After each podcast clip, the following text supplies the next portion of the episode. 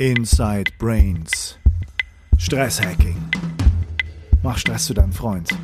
Hier erfährst du alles darüber. Hallo und herzlich willkommen zu dem Podcast Inside Brains. Mein Name ist Dr. Matthias Wittfoth und in diesem Podcast geht es um verschiedene Themen, die alle mit Stress zu tun haben, wie man mit Stress umgeht. Thema Stresshacking. Und ich interviewe für gewöhnlich verschiedene Forscher, Therapeuten, Coaches, Hochleistungssportler, Musiker, und äh, Leute, die was Besonderes erreicht haben und möchte herauskriegen, welche Wege die beschritten haben, um ihre Ziele zu erreichen. Ähm, es spielen natürlich auch immer wieder, wenn es um Thema Stress geht, Gesundheitsthemen eine große Rolle. Und bei mir im Moment habe ich so viele Sachen, die auf mich einprasseln, die Angebote, die ich erhalte, tolle Geschichten, die mir widerfahren. Und ich komme mit dem Podcast gar nicht mehr hinterher, muss ich ganz ehrlich sagen, weil in meinem Leben spielt sich viel mehr ab, als auf dem Podcast hier gerade passiert, weil ich komme einfach nicht dazu, ähm, die ganzen Interviews, die schon im Kassen sind, zu veröffentlichen. Ähm, das werde ich mir jetzt wirklich auf die Fahnen schreiben, das hier die nächsten Wochen, Monaten viel intensiver zu machen. Wir haben jetzt hier ja, Mitte September und bis Ende des Jahres werden noch ganz, ganz viele Episoden veröffentlicht. Und wenn du dabei sein willst, bist du herzlich dazu eingeladen. Ähm, ich habe ganz großartige Gesprächspartner und, und der erste, den ich dir heute vorstellen möchte, ist Dr. Arne Strölein aus Göttingen. Arne Strölein ist ein Arzt in eigener Praxis dort, eine Arztpraxis für chinesische Medizin und westliche Naturheilverfahren, also hauptsächlich Schwerpunkt alternative Medizin. Und ich habe ihn äh, befragt zu diesen ganzen Verfahren, die er da macht, seine Sichtweise auf die medizinische Welt heutzutage, kritischer Blick auf die Mainstream westliche Medizin, aber auch einige Aspekte sehr klar beleuchtet, was TCM, also traditionelle chinesische Medizin angeht. Wenn dich das Thema interessiert, wird es ein ganz bereichernder, spannender Podcast für dich werden. Bleib dabei. Ähm, auch bei den nächsten Folgen, die wirklich schnell schon herauskommen. Und es werden ganz super spannende Themen kommen, die dir auch einen Mehrwert bieten, weil du direkt etwas tun kannst. Du kannst die Methoden anwenden, du wirst Informationen erhalten, an wen du dich wenden kannst. Und ja, sei gespannt, abonniere den Podcast, schicke das weiter rum an Leute, die du kennst. So, das erstmal dazu und jetzt wünsche ich dir ganz viel Spaß ähm, bei dem Gespräch mit Dr. Arne Strölein. Ja, ich begrüße dich ganz herzlich, Arne, zum äh, Podcast-Interview. Magst du so ein bisschen dich vorstellen? Du bist, bist Arzt hier in Göttingen. Was machst du? Was ist so der Schwerpunkt deiner Arbeit? Ja, erstmal vielen Dank für die Einladung zum Interview. Freut mich sehr. Ja, ich bin Arzt, habe eine Arztpraxis für chinesische Medizin und westliche Naturheilverfahren. Und meine Arbeit ist schwerpunktmäßig so dass ich versuche, die Selbstregulationsprogramme des Menschen, sprich die Selbstheilungskräfte zu aktivieren. Und ich bin einfach total fasziniert davon, wie viel Möglichkeiten der Mensch hat, auf natürliche Art und Weise sich selbst zu regulieren. Und wenn so ein paar bestimmte Bedingungen vielleicht noch von außen dazu kommen, wie viel da auf natürliche Art und Weise möglich ist. Und das erforsche ich sozusagen auch immer wieder tagtäglich und schaue, wie viel da geht und bin einfach total fasziniert, wie wunderbar der menschliche Körper, Geist, aber auch funktioniert. Mhm. Magst du vielleicht mal ganz kurz erzählen, wie ist so dein, dein Berufsweg gewesen? Wie bist du zu dieser, zu diesem Zweig der Medizin gekommen? Du hast normal Medizin studiert und das hat dich dann einfach interessiert oder gab es da ein bestimmten, bestimmtes Ereignis, bestimmten Auslöser, dass du die, dich für TCM interessiert hast? Genau, ich habe ganz normal hier in Göttingen angefangen, ähm, Medizin zu studieren, Humanmedizin, weil ich einfach ähm, heilen wollte und dachte, das ist wohl die beste Möglichkeit. Mhm. Und das ist sicherlich auch eine sehr gute Möglichkeit. Während meines Studiums war es dann einfach in den klinischen Semestern so, dass ich immer mehr Patienten begegnet bin, die gesagt haben, hm, irgendwie scheint die Schulmedizin, die reine Schulmedizin vielleicht an ihre Grenzen zu stoßen. Mhm Also da gab es einfach viele Menschen, denen ich begegnet bin, die keine wirkliche richtige nachvollziehbare Diagnose hatten oder eine nachvollziehbare Diagnose, aber eher eine Standardtherapie. Und da wollte ich einfach wissen, ob unser Denkprozess oder unsere Denkmuster, die wir haben, ausreichen, um, sagen wir mal, dieses Wunderwerk Mensch tatsächlich beschreiben zu können. Und da habe ich mich ein bisschen auf die Suche gemacht und kam dann zur chinesischen Medizin, weil es einfach eine Systematik von Befunden, von Befindlichkeiten ist, um zu diagnostizieren und einfach mhm. einordnen zu können, wo ist denn jetzt hier eine Funktions- oder eine organische Störung tatsächlich da.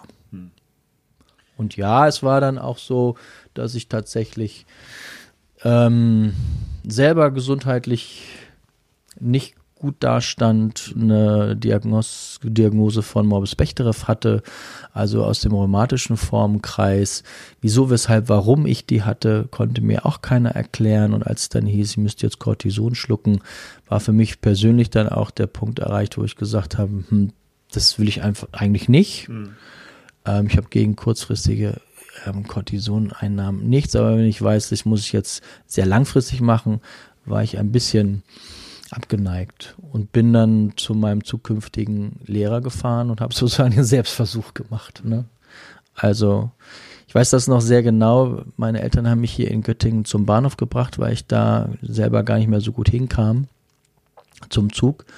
Und ich bin mehr oder weniger abends dann, nachdem ich in Heidelberg war, äh, bei Professor Greten in Behandlung aus dem Zug gesprungen. Und das war für uns alle sehr eindrücklich, wie phänomenal die positive Veränderung war. Und das hat mich natürlich auch immer geprägt und prägt mich einfach immer noch, weil ich da einfach sehr dankbar bin, dass es die chinesische Medizin gibt, dass es Mediziner gibt, die das kombinieren. Das war dann letztendlich auch mein Wunsch, das selber in meiner eigenen Tätigkeit so zu machen. Was hast du damals für genaue Verfahren erlebt und wendest du das heute noch an? Ist das dasselbe Prinzip? Ist das da gleich geblieben? Also es war an diesem einen Tag, das war ein Samstag, ähm, war es so, dass ich vor allen Dingen mit Akupunktur und der Moxibustion aus der chinesischen Medizin, also ähm, was sagt man da? Schröpfen oder was ist das? Ähm, das Schröpfen wäre nochmal auf dem Bindegewebe, also mhm. die Akupunktur nimmt ja spezifische Reflexareale und stimuliert die auf unterschiedliche Arten und Weisen, um einfach im Gehirn, im Homunculus bestimmte Reize auszulösen und dann die eigentliche Reaktion, die der Körper eigentlich hätte vorher machen sollen, zu unterstützen oder nochmal genau da den Finger in die Wunde reinzulegen, dass der Körper genau das jetzt nochmal macht. Und die Moxibustion ist das Abbrennen von Artemisia sinensis oder chinesischem Beifuß, um die Kälte auszutreiben. Weil bei den chronischen Erkrankungen ähm, oder auch den inflammatorischen Erkrankungen, also allen entzündlichen Erkrankungen, gibt es irgendeinen alten chronischen Kältereiz. Und danach habe ich noch chinesische Kräuter bekommen. Also die chinesische Pharmakologie sind vor allen Dingen Wurzeln ist so ein Absud. Heiltee ist so ein bisschen euphemistisch, also das ist ein richtig bitterer Trunk, Druidentrank, also schmeckt manchmal wie aufgewühlter Waldboden, aber sehr hilfreich. Und ja, ich benutze selber in meiner Praxis diese Methoden, also alle fünf ähm, Säulen der chinesischen Medizin, Akupunktur mit Moxibustion. Das gehört zusammen. Also das ursprüngliche Wort für der chinesische Wort für Akupunktur heißt stechen und brennen mhm. oder stechen und erwärmen. Ja, und es hat immer diese Moxibustion, also die Erwärmung von bestimmten Reflexpunkten. Ähm, beinhaltet das die Tuina, die manuelle Therapie oder Akupressur machen wir. Die Pharmakologie mache ich individualisiert. Das heißt, kriegt jeder ein einzelnes Rezept. Ich wähle die verschiedenen Kräuter aus und auch die Dosierung. Es sind also keine Standarddosierungen oder Zusammenstellungen. Und Qigong bieten wir an und auch Diätetik. Was man isst, vor allen Dingen, wie man es isst. Okay. Ah, ich möchte am liebsten zu jedem ein Podcast-Interview machen, weil es, glaube so viel, viel Stoff ist und so. Aber was, sag mal zu dem Essen was. Also was, was heißt, wie man das isst? Was, was ist da das, das Entscheidende bei? Also wir gucken ja in der chinesischen Medizin jetzt nicht so nach den Einzelbestandteilen, also wie viel.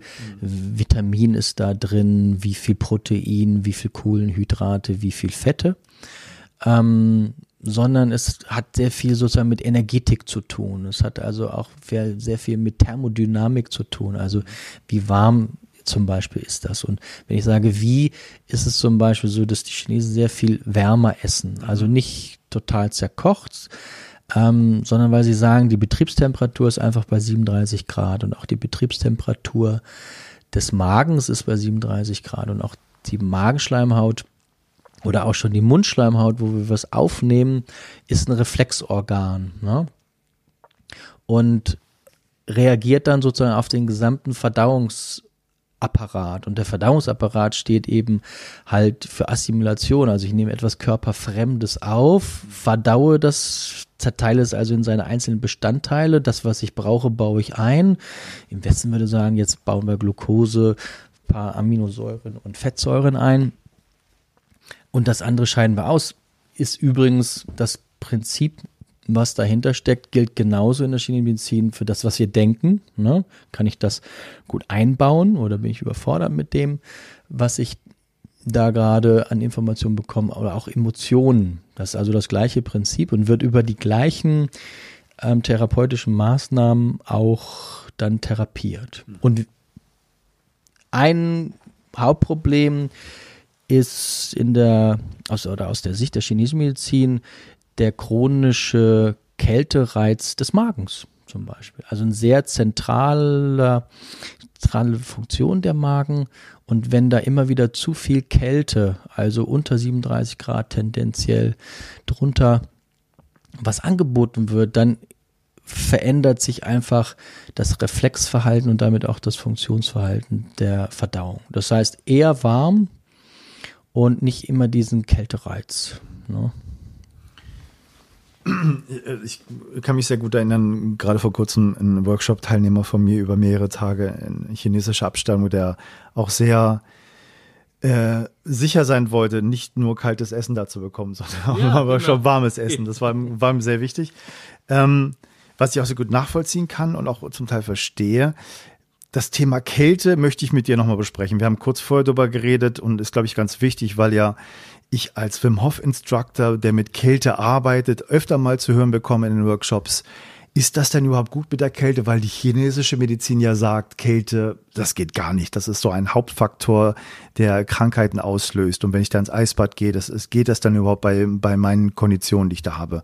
Was ist da die Antwort äh, von dir beziehungsweise der, der TCM? Ja, also in der Diagnose ist einer der wichtigen Bausteine tatsächlich sind die sogenannten Agenzien oder die Krankheitsauslöser. Und da gibt es die äußeren Krankheitsauslöser, die nennt man auch mal so landläufig die klimatischen Exzesse und da gehört Kälte als Haupt ähm, Auslöser mit dazu. Und die Chinesen hm, haben Landstriche, da ist es wirklich sehr kalt. Oder zum Beispiel in Peking gibt es die Altstadt, da durften also auch keine Heizungen verwendet werden. Da war es dann im, oder ist es im Winter einfach mal minus 30 Grad. Das heißt, die kennen sich mit Kälte aus und mögen das nicht. Und auch aus gutem Grunde. Aber es geht hier nicht darum, wie kalt ist es draußen, sondern es geht darum, habe ich in mir den Krankheitsauslöser Kälte mir eingefangen. Das heißt, reagiert mein Organismus so, als ob ich in Kälte gewesen wäre. Also es geht darum, wie reagiert mein Organismus, wie verändert sich meine Physiologie, meine Funktionalität. Und da gibt es einen Punkt, der heißt, als ob in Kälte gewesen. Also wenn du deine Hand jetzt in Schnee packst, dann bist du in Kälte Zuerst versuchst du ja noch die Kälte abzuwehren, also es wird ein bisschen mehr Durchblutung gemacht, Erwärmung, dann merkt der Körper, na, das packe ich nicht, dreht also die Durchblutung ab und dann hast du kalte Hände. Und die Zeichen, die du da hast, nämlich steife Glieder, ziehende, ortsfeste Schmerzen, ähm, wird auf Wärme besser. Immer wenn du diese Zeichen hast, dann sagt der Chinese, okay, jetzt ist es so, als ob du in Kälte gewesen wärst.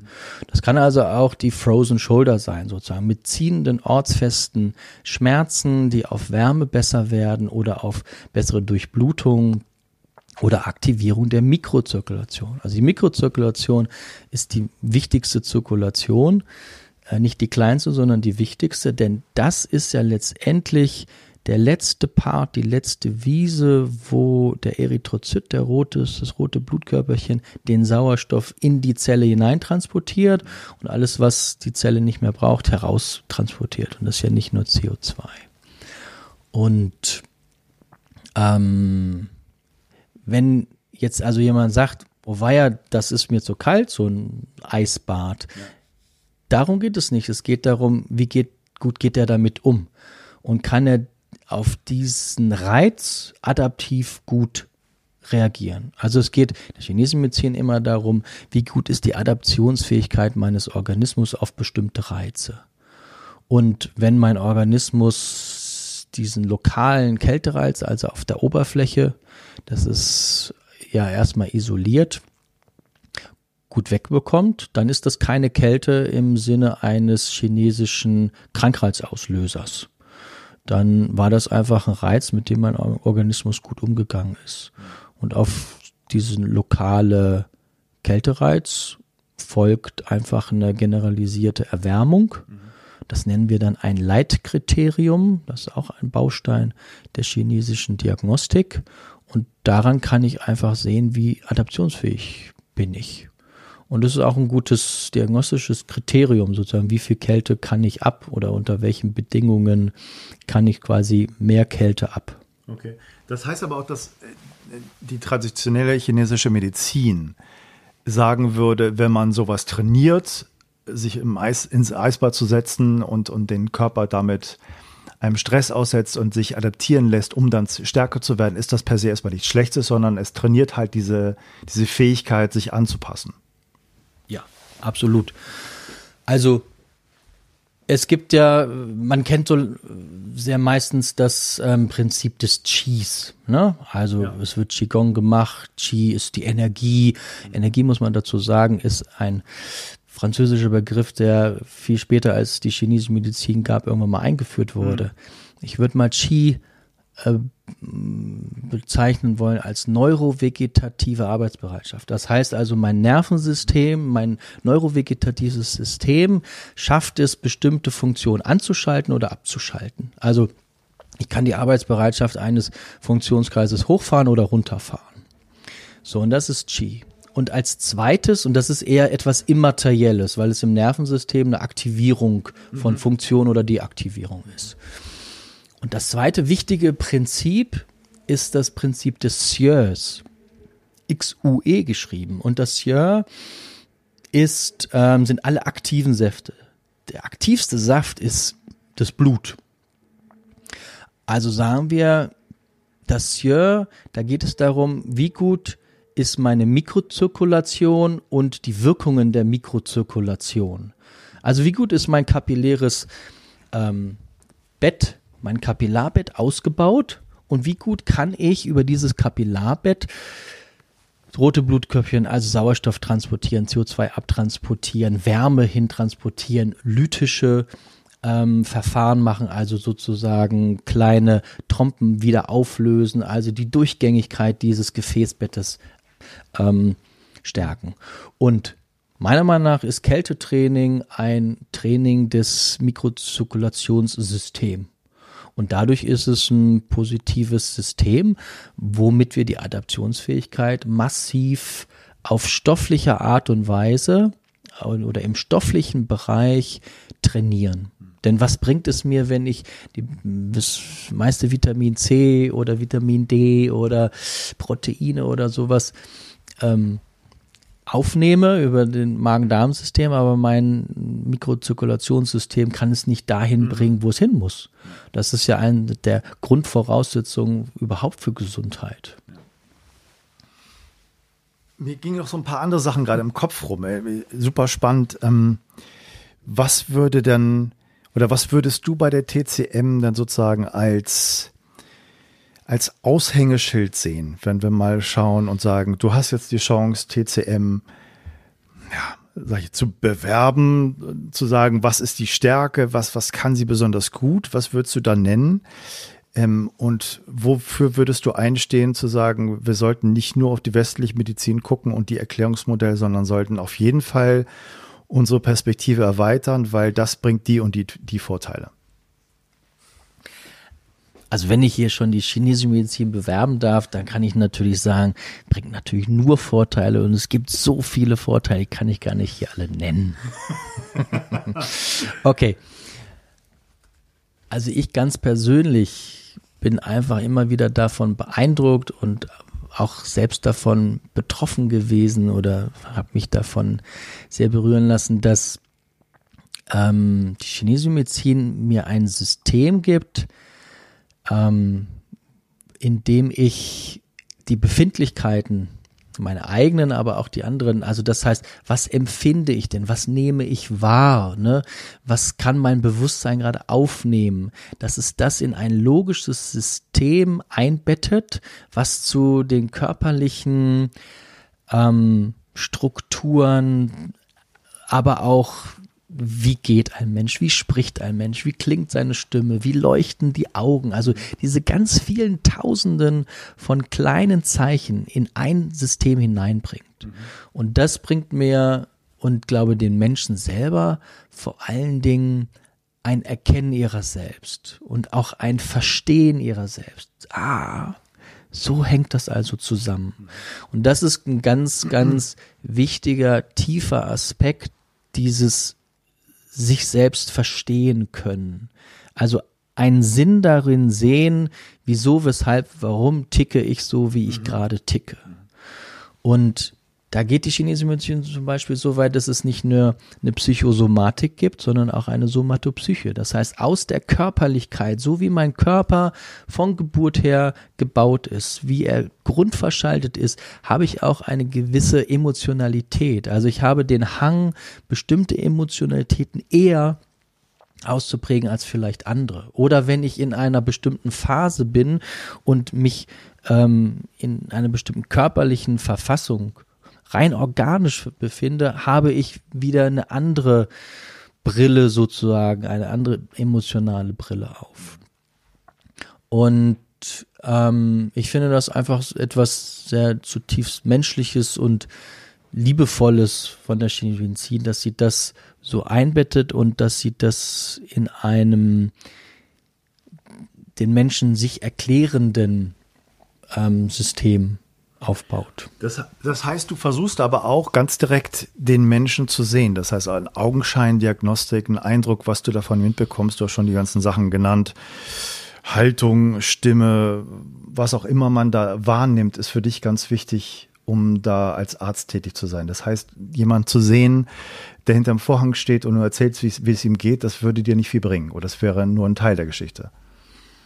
Genau, es wäre nur ein Teil der Geschichte, aber auch ein spannender Teil der Geschichte. Also wir trainieren bei uns in den ähm, Seminaren in der Ausbildung zum TCMler, trainieren wir, dass ein Mensch hereinkommt und erstmal nur erzählt, was macht er, wie alt ist er, ähm, wie redet er gerade übers Wetter oder über seine Kinder oder seinen Beruf, mhm. ohne überhaupt über seine Befunde und Diagnosen zu sprechen. Mhm. Und aus dem, wie er das sagt, welche Mimik er dabei hat, ähm, wie er dabei selber sozusagen drin engagiert ist, wie er sich dabei bewegt, machen wir schon eine Diagnose. Und das ist manchmal sehr frappierend und erstaunlich, wie genau wir daraus schon sagen können, mhm. ähm, in welcher Richtung vielleicht die Problematik liegen kann. Und dann natürlich verifizieren wir das anhand von Befunden. Und zwar,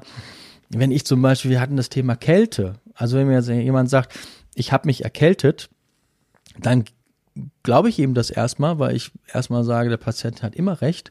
Aber ich verifiziere das. Ich gucke zum Beispiel auf die Zunge. Es gibt ganz bestimmte ähm, lokal veränderte Durchblutungssituationen auf der Zunge, wenn die im Körper sind, sehe ich die auch noch an anderen Kompartimenten. Das hat einfach damit zu tun, dass wir eine Gleichverschaltung haben in unterschiedlichen Körperregionen und überprüfe, ist das tatsächlich so. Ich kann es auch am Puls messen. Ich kann es auch an der Beweglichkeit der Muskulatur und der Haut und wie die Hauttemperatur ist. Das heißt, ich bin Zeichensammler. Ja, ich sammle Zeichen aus verschiedenen Funktionskreisen und aus welchem gestörten Funktionskreisen jetzt die meisten pathologischen Zeichen kommen, da sage ich, da ist die Störung.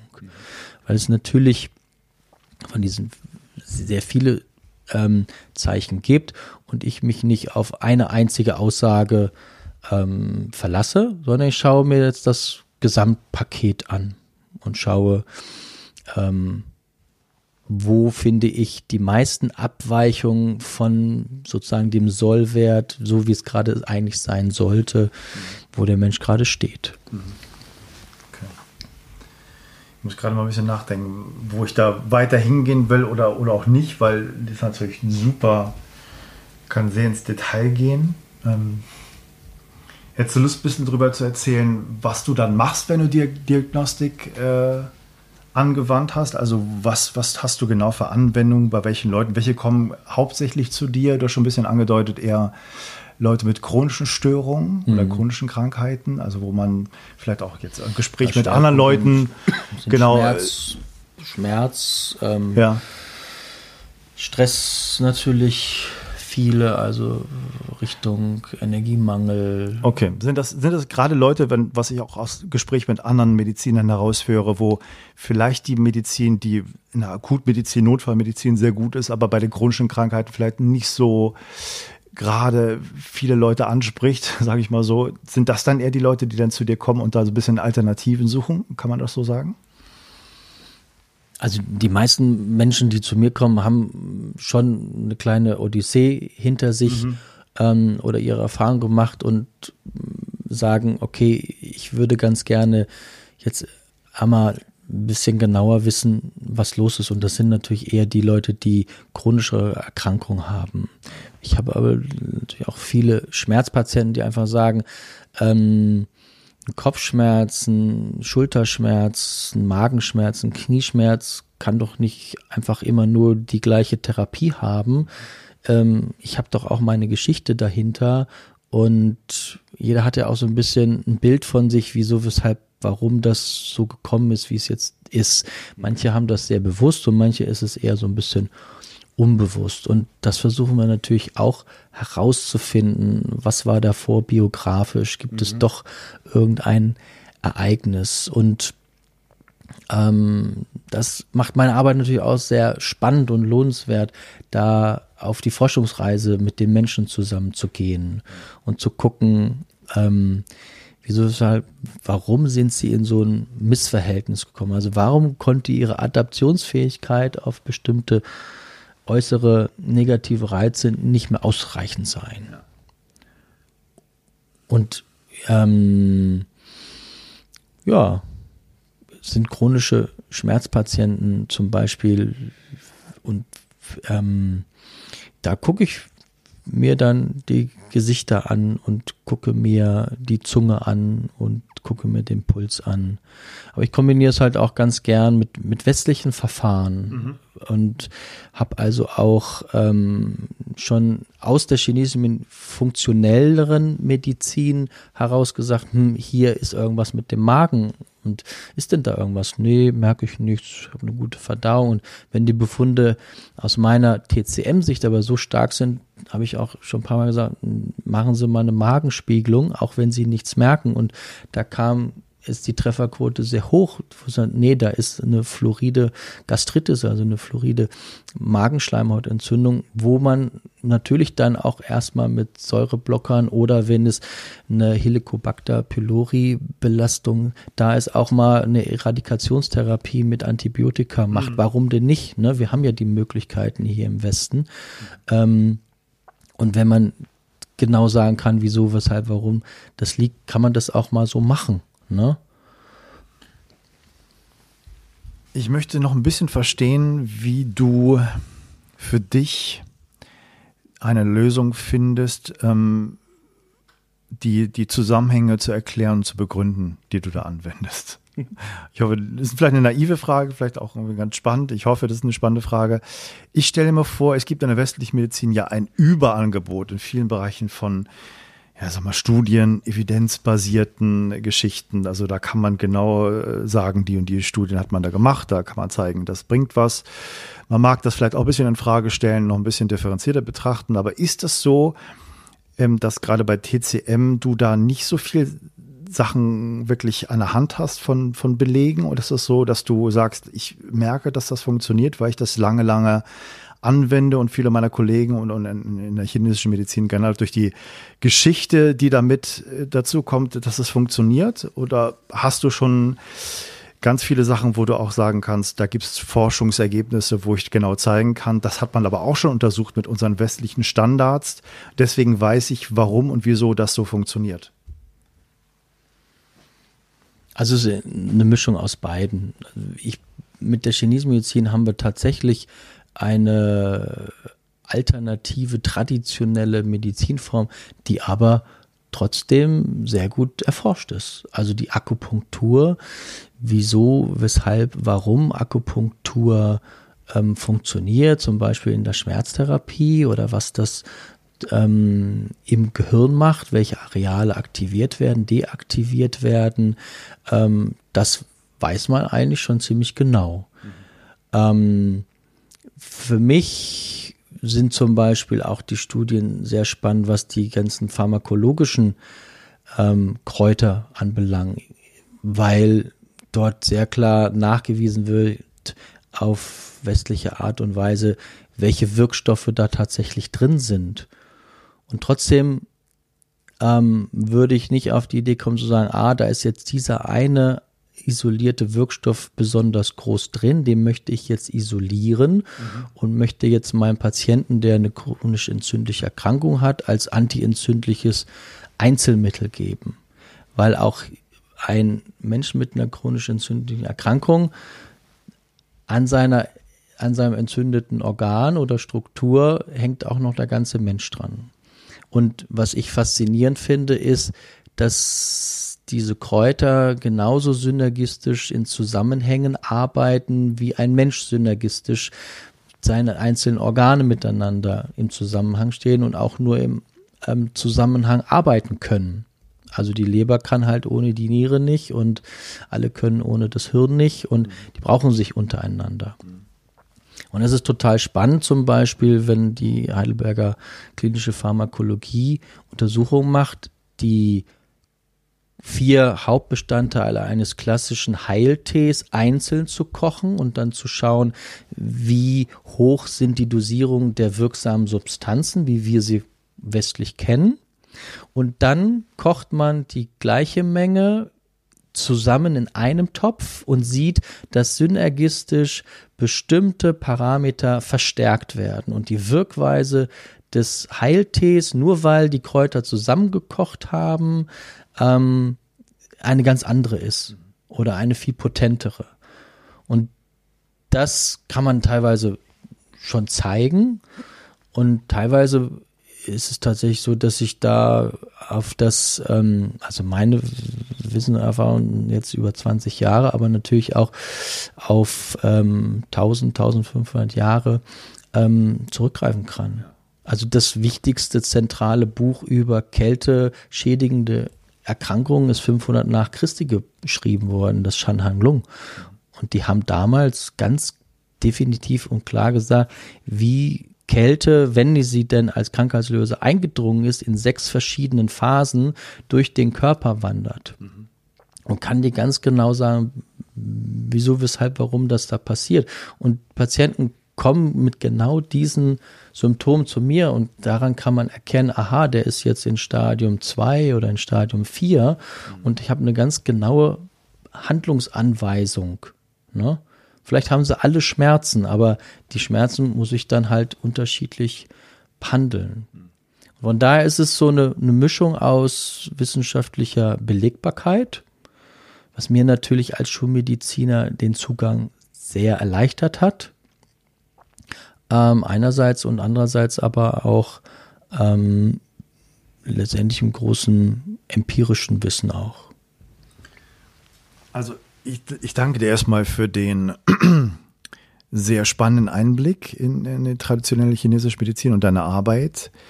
Ähm, und ähm, ich möchte vielleicht am Abschluss noch mal eine Frage stellen, inwieweit du die ärztliche Heilkunst da auch unterschiedlich beurteilst. Das heißt, westliche Medizin, wie gehen die mit ihren Patienten um? Was machst du im Unterschied? Was hältst du für ganz wichtige Bestandteile, die vielleicht bei den, bei den ärztlichen Kollegen, die nur westlich arbeiten, ähm, nicht da sind? Was, was ist da essentiell? Was hast du für dich herausgefunden, was da so ein, so ein Faktor ist, der eigentlich vielleicht vernachlässigt wird, wenn, wenn es einen gibt?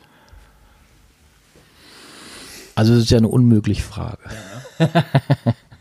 ähm, also A kann man die nicht, also es gibt nicht den Schulmediziner, den westlichen Mediziner, es gibt auch nicht den TCMler.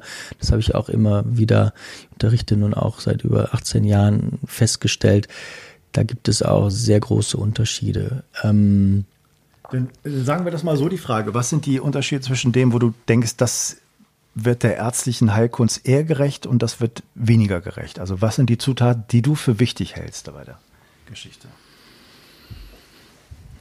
Die Zutaten, die ich zu richtig wichtig halte, ist nicht zu teilen. Also ich weiß, dass es gibt nicht den Einheitsbrei und manchmal ist es so, wenn man das so ganzheitlich macht, kann es auch manchmal sehr verwischen. Mhm. Ähm, was mir da hilft, ist wieder die Systematik der chinesischen Medizin, die ganz klare, die Diagnostik, und das ist ja schließlich das Allerwichtigste, was wir haben als Handlungsanweisung, in vier klare Bausteine aufteilt.